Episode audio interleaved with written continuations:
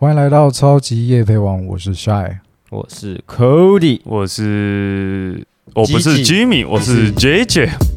这是由三个男子组成的节目，每集都会选一样感兴趣的东西来分享给大家，即所谓夜配即生活，生活即夜配。那就一如往常，先进入我们的夜配时间。哦，那我今天想要跟大家夜配的是一位音乐人。我听饶舌歌的时候，对于女生的嗓音独有偏好，我认为那是种力与美的结合。那今天想跟各位介绍的歌手是陈贤静。怎么遇见这个歌手呢？还记得那时候正在赶着报告，压力山大。I wanna be 语音一落，他独特的唱腔一出，瞬间划过了死寂的空气。电吉他的波幅持放，但不抢去他的风采。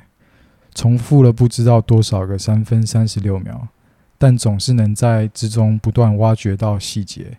也许是 alto tune 的人声，也许是一个哈气声，甚至是一个咳嗽的声音。在音符与诗词中穿梭的某个停顿点，我拾起了一个片段的想法，一个以前没有想白的事情。为什么我钟爱于某些歌呢？我想是人生升华成一种乐器了。我那时候听的歌就叫《I Wanna Be》，要不要来一段啊？最经典，这个一直重复，但是我真的蛮喜欢的。I wanna be, I wanna 哦 be，够了够了其实其实老实说，苏爱适合当歌手，哎，知道吗？我记得在第二集的时候，我在唱歌的时候，好像有人听完观众他说：“建议你还是不要唱歌。我说你你不适合啊，但帅适合啊，下一集我是歌手，报名参加一下海选啊！”先不要，哇先不要。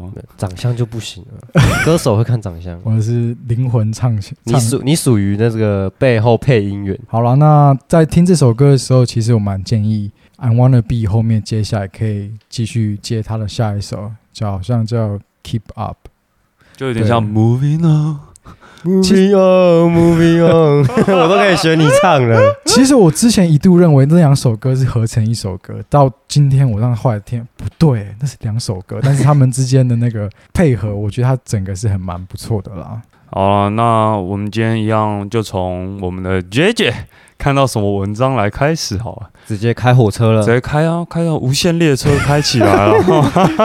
你有你有看吗？你有看吗？我有看了，我有看。那你觉得怎么样我？觉得不赖啊，蛮无限的。果然金钱是无限的。你说钱有钱就看，我记得我在看那个电影版的时候，不小心睡到前大段这样。不行啊！身为扎住的你，怎么我觉得我们必须要提一下苏爱换票的故事啊！其实那时候我一直在犹豫着，好，这个直接当故事开头啦。居民，你讲一下。好啦，就原本是礼拜天嘛，那我们跟帅是约九点四十的电影，票都买了，对结果他竟然在九点二十的时候跟我讲，可以帮我改到一点半的，我真的赶不上啦。然后我就跟 Cody 去改票了。然后那个店员脸还可以，就是有点原没有原本的笑容。对对对，然后结果我们看完电影好像大概快十一点半吧，然后还吃完饭，吃完饭，对，那时候吃完饭完饭，，然后帅就说：“哎、可不可以帮我把票改到六点多？” 真的是有事被 gank 掉了，这真的不行。然后我们就吃饱饭吗？好了，去换一下。然后就那店员说：“我还记得你们，你你们就是早上跟我换票的那个，你现在还想换呢、然后到后来嘛，我就跟 Jimmy 拿到票了。我想说，好啦，本来今天大家开开心心要一起看电影，到最后变成孤单的一个人去看。嗯哼，没想到事情没有我想象的待到那么晚。我到那边的时候大概四四点多，嗯，所以我就有点不要脸的又跑到过来说：“那个不好意思，我可以换票吗？”结果那个电影看到说，他就笑了一下，露出一个极度灿烂的笑容，说：“啊你今天已经换两次，我再帮你换一次，第三次了。”我说：“啊，真的吗？不，不好意思，不好意思，我以为我想说有事，就一直被 gank 啊。”然后他说：“其实你也没办法换了，因为那个是用信用卡付的，所以你需要信用卡才可以哦。”哎，这真的就是一个犹豫不决。不要再犹豫了，可以就可以，不行就不行啊。那 Jimmy，其蛮好奇，犹豫不决是什么样的其？实这就是跟我们今天讲的主题是蛮契合的。那我就来有点以硬哦。企鹅企鹅没有企鹅，北极熊 penguin 没有北极熊 penguin。penguin 不是 penguin，滚是。不是重点是，我一样这篇文我会把它贴在我们的简介给大家，方便去做观看。那我就直接进入我们犹豫的内容哦。这时候要这时候就不用乱叫。可 以可以。未来啦，未来对你来说是个陌生的词吗？其实这个词两个字，我觉得我觉得听到未来那瞬间就一个压力袭来了。这个未来这两个字笔画少又才两个字，真的没有想象中想的一下，你就可以觉得我点通了那种感觉。嗯啊常常不知道要怎么好好的计划未来才是对。那本片是有一个 Jet 博士他来写的，他是一位神经科学博士和行为的改善专家。我们大脑其实就是被设计来规划未来的。以生物生存的本能来看，这就是帮助我们来生存的。嗯那然而我们没有足够的资讯量去计划未来的时候，我们脑袋很容易就会卡住，就会有点转圈圈。有些人会对这个行为称之为毅力，就你好有毅力哦，这样子。我尬毅力，没没没，你要跟我尬毅力吗？不要不要跟你尬毅力。我还真的尬不赢。本篇文章是用英文嘛？毅力的英文就叫 perseverance，、嗯听起来就是一个很华丽，perseverance，甚至有点装逼的字啊。他们用这个字来包装你这个行为。我这样子比喻好了，就跟电脑或甚至在看 YouTube 一样。当电脑没有多余的空间去执行动作的时候，是不是很容易就开始有点卡机，有点转圈圈的感觉？接下来不管执行什么动作，都会变得非常的困难和缓慢。我们的大脑其实跟电脑真的是一样的。当我们没有足够的资讯量时，我们的大脑就会一直转一个叫做“如果”的圈圈。如果这个发生了怎么办？如果我明年去念研究所，是不是对的？如果我进这家公司，是不是好的？大家常常都在转这个“如果”的圈圈，相信现在在听的人也不例外。哎、我这边就想到我昨天去打球，我我看你要打什么球啊？还在奢望长高，他减长吧，一百九再长个二十公分还行吧，合理啊，合理。合理啊。就是，然后我其实已经累了一整天，但我还是去，我想说我还是要保持那个运动的习惯。这样，嗯，朋友一去他他就直接跟我讲说，Cody 不要再犹豫不决了，能投就投，不要在那边假动作，假动作一次 就算了，还两三次，就根本后面就骗不到了，你那个假动作真的太不骗了，就是很假的假动作。，对，很假的。其实我觉得在一个篮球比赛有一个点，就是换到你发球的时候，你在外面，你要从三分线进到内场的时候，那个那个点就是其中一个犹豫的点。那个也要有点勇气耶。说老实话，对啊，然后我就我朋友就说，你要投就投，要切就切，果断一点，不要在那边要投不投，要切不切，队友也很难帮你处理，嗯对啊。然后就这样语重心长跟我讲，那就你最后选择怎么样？我最后昨天表现真的是一级棒啊，一级棒。你是怎样三分球投很准，还是上篮？上篮，我昨天那个 timing 都，我我昨天只有被盖一锅，今天的 Cody 英文怎么说这么多还行啊，最近小小进修英文，但是？Pink Queen，但是败在企鹅底下。iPhone，Pen Queen，iPhone 好了好了 iPhone Twenty，之前这就是小故事，之前好像 Cody 讲成 iPhone，等下你没有剪掉，你们没剪掉啊？没剪掉，但是你就是讲成 iPhone 团体啊。iPhone 团体，对啊，那我之前就要讲说那个转圈圈嘛，巨尔博士就说，我们到底要怎么去处理这个永远结束不了的转圈圈？那毕竟他是一个行为诶、改善的专家嘛，所以他经常也有在处理一些病人嘛。这些病人有时候会夸张到他一直在想，如果如果怎么办怎么办，反而变成了一个焦虑了。举个例来说，假设他光想半年后要干嘛，他就一直如果我可以干嘛我就 OK，还是如果我去做那个就好了，就越想越焦虑。他们这种生病的话，紧张到半小时后的事会决定不了要做什么。那是已经变成一个症状了。一个症状就有点偏心理症状了，你已经焦虑到你甚至不知道半小时后你要做什么，还是就干脆不要做好了。那他在这边教病人的方法就是用英文就是说 one day at a time，其实翻成中文我们从小学都听过，今日事今日毕。嗯，老师会讲这个话，都是在跟你讲作业今天记得要回家写，让你做事 啊，不要混分啊，不要整天在那玩来玩去，今日事今日毕啊，作业写完就好。那听起来其实是一个很拔辣的屁话，嗯但是其实没想到对这些患者来说，它是最有用的一个方法。他直接告诉患者，有时候你在床上，你光想，有些人是甚至会失眠的。对，你在那边想半天，你想你明天要干嘛，你想你未来要干嘛，你想半天，回头来仔细想想，想到最后，其实你还是都只是在想，你什么事都还是没去做。好，有一个法则，前一阵子在网络上看到一个专家写的，嗯嗯嗯他是一个数学以及电脑专长方面的专家，他提出一个三十七 percent 法则。举例来说，如果预计在一百天内要找到工作，那么一百天的前三十七天要多了解、多收集资料，还有多面试，心中对于较佳的选项要有概念，但你不用马上做决定。就先放在有点像你的清单中的那种感觉。对，然后到了第三十七天后，你如果看到了比三十七天前的那些选项都还要优，嗯你就马上选了，不要再去做犹豫了。那如果三十七天你没有看到更好的选择，我们要做的动作应该是什么？你三十七天前选择最好的那个选项。就是透过前面三十七天的对，比如说你三十七天找到十个工作了，那你就从里面选择你最爱的那一个了，你不要再犹豫了，嗯啊选择自己所爱的，做出自己满意的选择，这样子。有时候是因为没有信心，有时候是因为追求完美，有时候是因为贪心或是习惯，甚至是选项太多。嗯所以不论是任何原因，或是原因是什么，犹豫都是要付出代价的。所以我们不如就果断的去做决定。就像我刚才说，如果嘛，对我我记得类似的故事蛮多。我之前听到一个是亚里士多德，他告诉他的学生教他走一段路，那是一个向日葵的花园。他这段路上要选一朵最漂亮的向日葵回家。嗯但那个学生走一走一段路之后，他告诉他老师，我没有办法决定我要选哪一朵。我在走这段路的过程上，我不断看到更大更漂亮，嗯哼，但是我真的要到尽头的时候，发现，哎，前面那一朵好像比较好像更好。所以这是这时候我们应该就要建议亚里士多德的学生三十七趴法则。哦，三等十路程走到三十七公里的时候，你就要知道你要挑哪一朵了。其实这些说穿了就是资讯量太杂了，你资讯量不足够。那刚刚我说到不是 Jet 博士他去提议病患要今日事今日毕吗？啊哈，那他又在讲到说，当你已经开始注意到自己的脑袋已经开始转圈圈的时候，就要赶快确认一下，问自己两个问题。第一个问题就是：现在我有足够的资讯量去做这个决定吗？那第二个问题就是：我现在这样担心，能帮助我做出决定吗？还是只是让我变得更加的焦虑？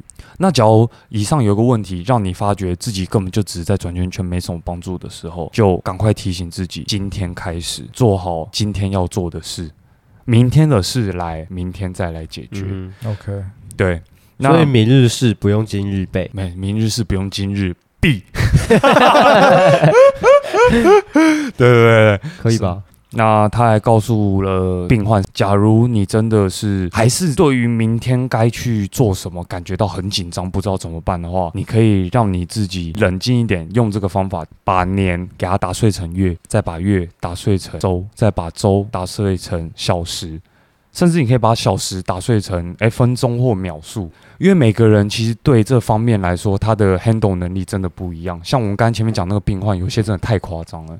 那每个人的 handle 能力不一样，你能打碎到你多舒服的状态，你就把它打碎，所以基本上是零秒出手啊。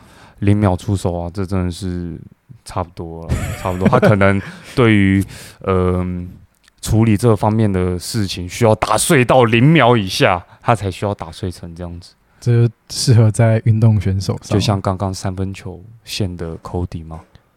我通常都不投三分啊，个屁！真的啦，我都中距离跟切入啊，但是常常还是犹豫不决啊。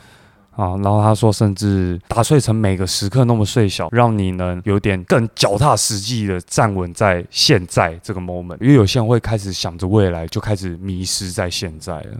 所以他建议大家真的找不到，问自己问题完，把时间打碎，让自己好好的脚踩在现在这片土地上。嗯哼，然后久而久之，你开始 handle 这些能力越来越强的时候，你就开始能好好的计划后面的事了。嗯这样子，他是建议这个。那本篇文章他写的很细，我也希望说有有兴趣的可以去做观看，或者甚至是常常会因为想着这些问题，不小心让自己想的过于焦虑，甚至失眠的人，也可以去看看这篇文章，写的真的是蛮不错的。这样子，对，我觉得对于呃犹豫不决这个结论下的蛮不错，基本上就是脚踏实地嘛。那我那时候在查资料的时候啊，我就打犹豫，嗯当然是要嗯 English 一下啊，然后 English 跑出来结论呃的的单词是 hesitate。呃，对，hesitate，但是我仔细发现还有另外一个词是类似的，它叫嗯，indecision。好像很比较少听到。，对，后来我仔仔细去了解，发现 indec indecision 它更像是犹豫不决。那 hesitate 它算是什么？它其实是迟疑的意思。迟疑，嗯，迟疑跟犹豫不决，我觉得后来我思考一下是有差距的。犹豫不决有点像是，哎、你没有办法决定你要这个或是那个。嗯，那迟疑是什么？迟疑是你知道你要做某件事情，但是你因为某些原因去阻止你做这件事情，所以你只陷入在情绪。其实有点类似，有点像是你本来其实就已经想要做什么了，但是又有点不敢做下去，有点这种感觉。哦对对对，哦，这个我不然我就讲我的故事，你他妈又有几个故事要我讲？很，我人生阅历无数啊。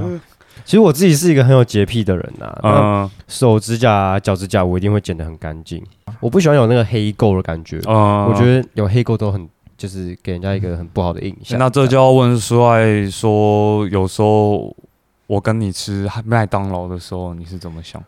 我永远有一个印象是，我给各位一个画面啊，有一次开始我就开始注意注意 Jimmy，他在去吃大麦克的时候，大麦克我我都他是没有吃劲辣鸡腿堡啊，随便啊，就不加酱嘛，对不对？嗯然后他吃劲辣鸡腿堡的时候，他拿出来劲辣鸡腿堡，大家有没有有没有那个概念？就是它是没有那个外包装纸，所以你要拿，你要从盒子里面拿出来，对啊？基本上是用手。嗯然后我到现在还历历在目，就是他把那个手掐进那个汉堡里面，但你可以看到他然后他的手又黑黑的，指甲里面是有垢了。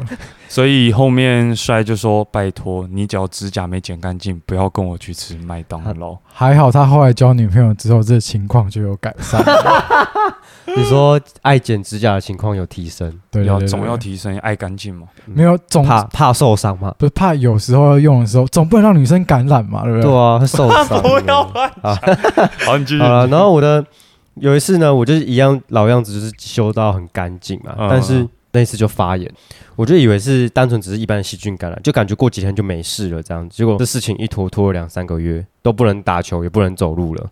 就啊不能走路走路，对，走路脚就很痛，你要忍痛走路这样。是大脚的大拇指啊。大拇指后面去查了一下，这是什么状况？就是大家所谓的甲沟炎，就是那个蛋嘎，那是什么意思？就是你的指甲插到你的肉里面。哦，甲沟。炎啊，然后就犹豫了好久，因为我我这个人很怕打针，人生也没动过什么手术，嗯，我就去查了一下，就就要去看医生嘛。因为网络上都会说什么，你在这边问，不如亲自去问医生怎么解啊，决比较快。看了医生，医生就说：“哎、你这个简单啊，下礼拜五动手术可以吧？”那我我想说，医生，我才来看第一次，你就马上要安排下礼拜手术，也太快了吧？他说：“啊，这个小手术啦，十五分钟就好了，这样那手术是要干嘛？手术就是把你指甲拔掉。”全部拔掉吗？要看状况，可是我那个蛮严重，所以是整整片拔掉，叫大拇哥整片拔。哇！然后我叙述那个过程给你们听。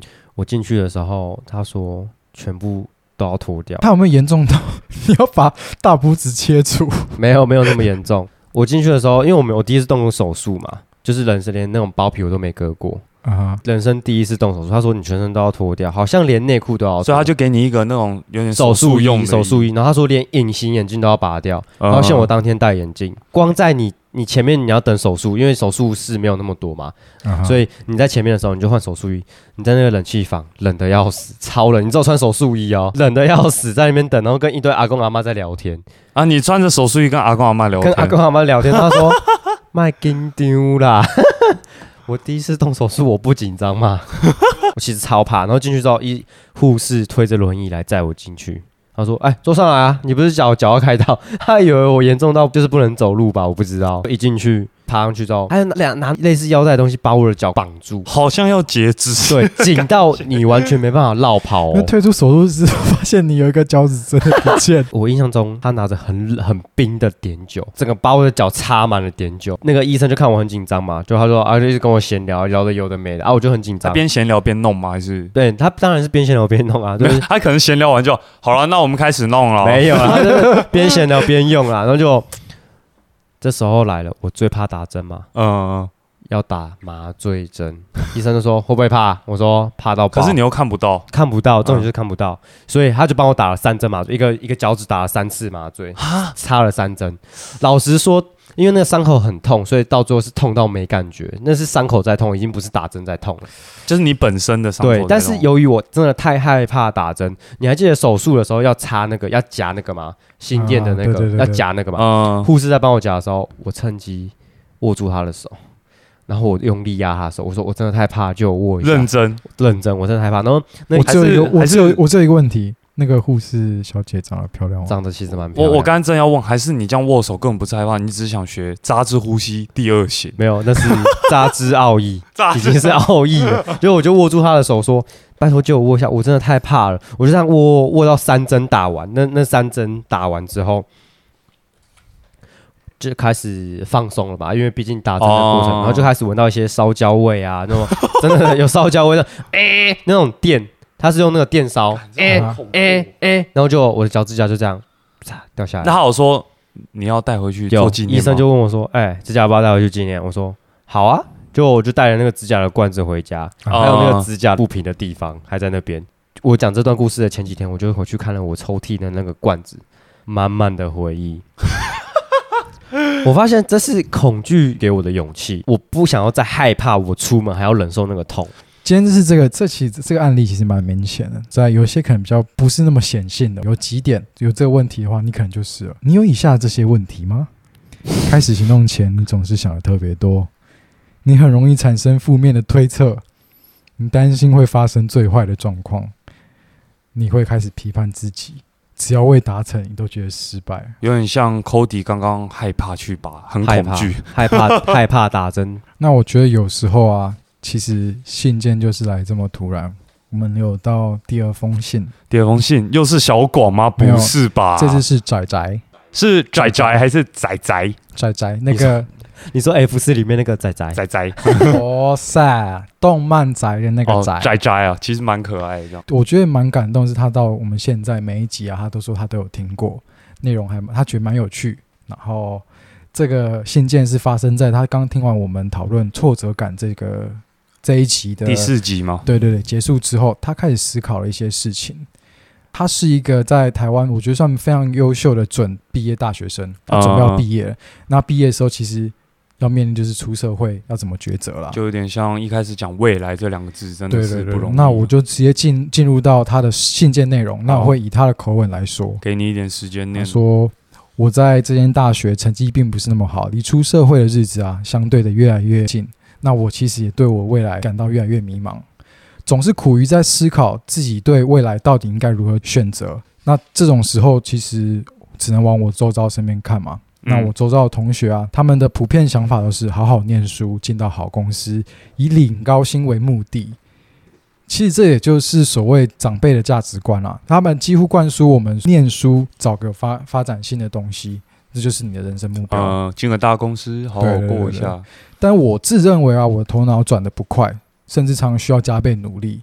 我也没想过念书可能可以带给我什么，但因为周遭压力太大、啊，其实我没有什么时间可以冷静好好思考。嗯，那因为刚好这现在大四嘛，我刚好课业压力比较没有重，我最近仔细思考了一下，努力拼命的念好书，进到好公司，真的是我想要的吗？我最近上了一门通识课啊，讲师介绍了制作独立游戏的过程。其实独立游戏大部分是一个人开发的，不容易。不容易听到这边我就直接猜测他真的是仔仔，仔仔资管系还是资工的感觉。应该是基本上应该是工科的学生啊。嗯，然后说，可想而知，就是你知道设计游这个游戏背后通常是非常艰辛的状态下去完成的啦。那听完后，其实我觉得我很蛮向往这些人，就是他们愿意为了一个工作付出这么大。我觉得很多时候在背后是需要很大的动力去 support 你的，但却感觉到他们生活很充实，他们享受在其中。所以我最后给自己的想法是，我也想跟他们一样，找一件我真心喜欢做的事情，能够让我呕心沥血，但是我却乐在其中。你们是怎么想的呢？你们有这种想法吗？这样子看起来是真的是蛮感谢这位小观众来愿意聆听我们每一集的内容啊，嗯哼，也是先说一声感谢啊。我前一阵子有看 YouTube 有一个演讲啊，关于为什么我们要学历史。那主持人讲到一段，古人学历史是为了培养思辨能力，因此他们在读历史时，遇到历史人物要做抉择时，就会把书盖上，然后思考如果是自己会怎么选择。那如果我自己是那个拽拽的话，嗯，我可能会先放下学业吧，或许学业现在对他来说是很大的压力，然后去找寻，可能会先放慢自己脚步，然后去找寻自己想想学什么，去实践它。那我这边我会认为说，如果真的做一个自己的独立游戏的话，你认为自己可能没那么厉害，那你甚至可以先进去公司，以你想要开发独立游戏这个目标来当做前面的目标。去认识多一点资源，自己觉得 OK，或许两三个好友出来，一样大家可以找到志好，同道合你跟我的建议比较不一样。你的建议是感觉是你先进去了，然后你资资讯量丰富了，足够了，你这个能够明确自己的目标。对对对，然后我的的话就是希望他放慢脚步，然后去找寻自己想要什么。这样对对对。嗯懂了。所以我会觉得说，我们之间就有两个不同的建议啊。嗯那主要还是看我们的可爱的小观众仔仔怎么去思考他的接下来了。那其实啊，关于迟疑，它也其实有几是有步骤的。那我们试试看，说，哎，那我告诉你这个步骤，你自己套套看。那你想想看，你自己要的是什么？OK，来啊来啊，没没没在怕啊。很重要的第一点是你必须先排除内心的阻力，你才能够继续往前行驶。嗯，那你目标确定了之后啊，那第二点当然是你要坚定你的意志力，以及你要决执行某件事的决心，就应该要不断的实验啊、尝试与学习失败这件事情。嗯，有点像第四集挫折讲的，，对，那在这个路上，其实这段过程中很重要。第三点，你要开始想说，你要怎么样能够远离、脱离你的那些人事物，比如像是你可能要开始避免拉长使用手机的时间。哦，就是会让你分心的那种东西。对啦，对啦，对，我觉得 为什么要？对啊对啊对啊对哦。对啊，就是给我喘息的机哦，会。讲讲 讲太紧哎了，我刚刚以为是要你结巴，喘词穷。，对嗯，其实是小结巴。那在第四点，我们要需要建立习惯的原则。啊嗯罗马不是一天造成，所以其实我们可以从小事情去做着手。比如说最简单的，我们先从早上起床折被子。其实是从一个小物种，就是先养成你自己自律的那个习惯，其实你做什么事情就顺了。嗯然后还有一个很重要的东西就是设定截止日期啊，或是给自己一个奖励。其实虽然分成两类，我个人觉得犹豫跟迟疑，刚刚你讲第四点折被子那里，跟我嗯前面的。你把每分每秒打碎成每个 moment 一样，你就先把握现在没错没错，所以其实他们是有点类似，但又有点又有点不同的嗯，这就是我觉得文字有趣的地方了。那你在找到你的截止日奖励之后，再第五步是截止日吗？没有没有，这是这是还在第四哦点。不要急不要急，太急了，对对太急了，太抱急了歉抱歉。还有一个很重要的这种，你要找到你的 spot。什么叫找到你的 spot？Spotify Spotify，你有在用 Spotify 吗？没错，Spotify 就是一个很好的例子。也许有些人就是需要 这要收费吧？我们这样打广告人家先先不收，先不收先不收，他帮我们打广告就好。可以可以。也许你需要听音乐来让你进入那个状态，或是你需要找到你的 working space 嗯，等。等的。第四点有点像类似，像我知道是 Cody，他甚至在想要找资料或念书的时候，他就会开启他的 YouTube，开启读书女孩的 Lo-fi 小红帽 low-fi，那改天也推荐我一下好了。我可能要我我想要自己品尝那个音乐。好了好了，说在第五点，那第五点，我想说，就又顺便我用回答哎我们仔仔的信件的方式来来来。难怪你刚刚不回答，我想说居米跟我都给他一些好久成瓮底嘛，对不对？好好久这个懂我底。那尼采曾经说过一句话：人必须要有内心的混乱，才能生出跳舞的星星。混乱是一定会有的，我认为不会有人会觉得，哎，这种状态是舒服的。你可以恨别人诉苦，但我觉得很多时候你必须从头到尾解释一遍原因，但是别人不一定完全懂你的感受。嗯，比起给你建议，我觉得你应该要思考两件事情。你先想一下，十年后的自己也老了十岁，那你要真心问自己，到那时候你会后悔没有做这个决定吗？嗯哼，嗯很多时候，大家会在这第一步，也许会有一些，哎，光是想到这个问题，他就知道他到底要什么。那，再来，如果你还是不知道你自己要什么的话，我这边就送你一句话，让你细细品味一下。他是一位日本的僧侣藤本信邦所说的，他说：“犹豫中的是非即是非。”当你今天在犹豫中出现是或是否的时候，这个时候其实这已经产生一个杂念，它就变成一个是非了。所以你应该就是放下这些杂念，好好把你自己事情做好。就回到前面，呃，Jimmy 前面在我这边有个小故事可以直接取代你这冗长的言论啊给你们观众，你各位啊，听清楚啊、又有故事哦，太多了吧？这故事其实大家都知道啊，就是 Nike 的犹豫是对自己太客气宣言，大牌子王哎大牌子王，Apple 啊，B N W 啊，一定要跟风吧，我走在主流啦。好，可以可以可以，这个宣言它里面的意思是我心中有一把尺，习惯衡量自己行不行。总是放过机会，却常常放过自己。曾经担心出糗，害怕受伤，拒绝疼痛，所以犹豫不决，停在原地。但这次我要跨出舒适圈，去痛才有痛快，去跌倒才知道能站着多好，去燃烧才有光，去做才知道原来我可以。犹豫是对自己太客气。哦，这句话其实我前阵子我还没讲完，Just do it。可以可以可以。其实不错。那在拍这个广告的时候，有一个选手叫郑兆春，哦、他他有一句话，我觉得真的也是写的蛮好的。说实话，曾经有一有想过就当一般老百姓就好，但这个犹豫的心情只有维持短短几天。坚持比较简单，因为你要放弃你最爱做的事情，其实很难。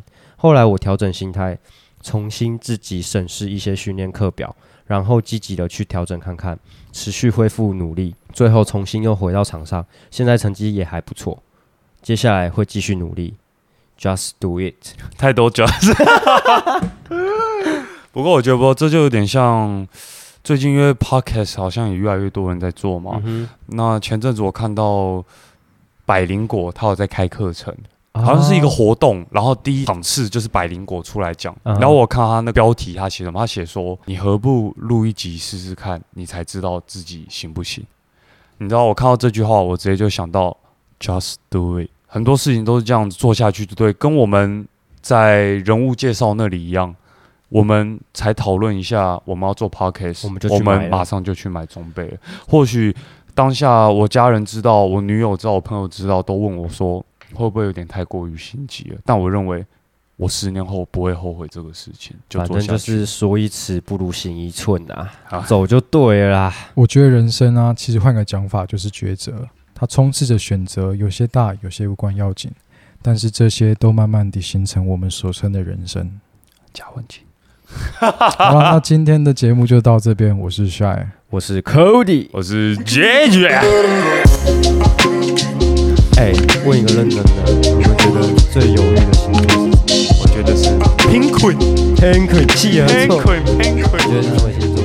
就是双子座我真的觉得双子座蛮犹豫的，只是第一名好像是天秤座。啊。对啦，对对对，第一名应该是天秤座。你又改了。啊？对，我刚没想到啊。炸蜘蛛，炸蜘蛛。